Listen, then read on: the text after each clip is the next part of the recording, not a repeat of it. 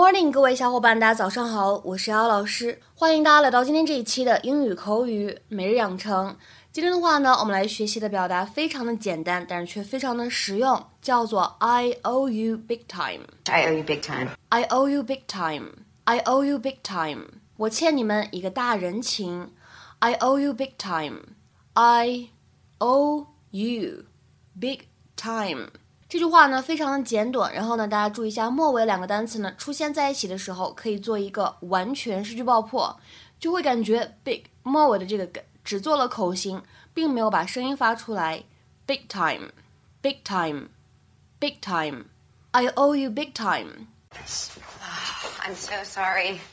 I have to run down to the restaurant for a minute.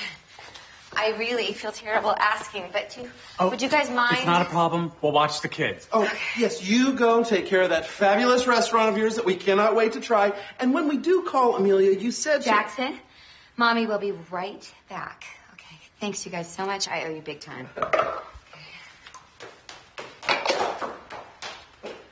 Did you hear that? she owes us big time.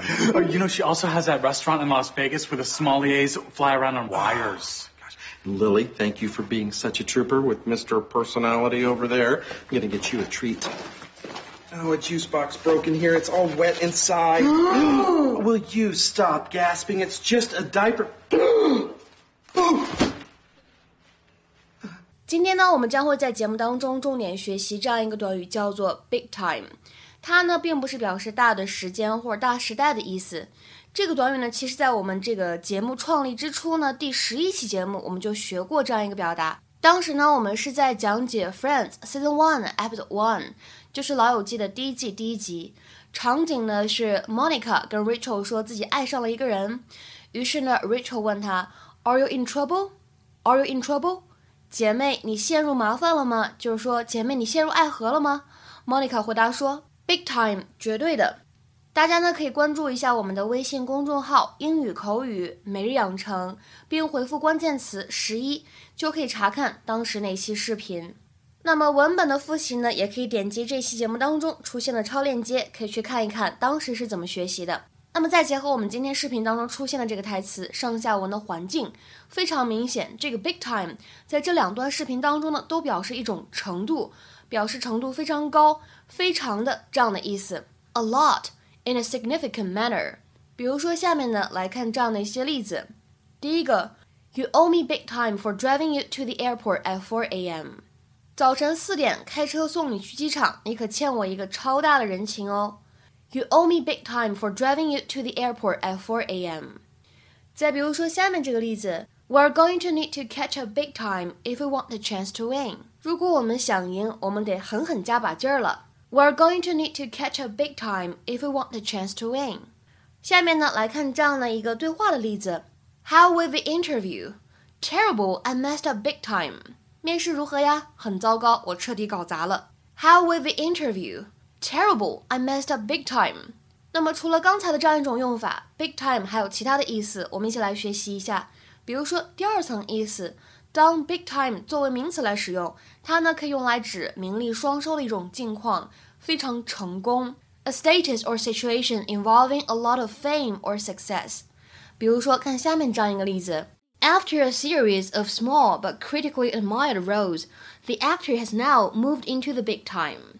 After a series of small but critically admired roles, the actor has now moved into the big time. 在演了一连串不重要但是却特别招人喜欢的角色之后，这位男演员现在已经跻身到成功人士之列。下面呢，讲一下第三层意思。如果呢，我们把这个 big time 当中加上一个连字符，加一个 hyphen，这个时候的 big time 它呢可以用来作为形容词理解，表示的意思是 prominent or significant，杰出的、突出的、卓越的这样的意思。比如说，看下面这样一个例子。尽管呢他已经演戏多年，但是呢却是去年夏天那部大片当中的角色，让他真正成为了一名巨星。Though she'd been acting for years, it was her role in last summer's blockbuster that turned her into a big-time star.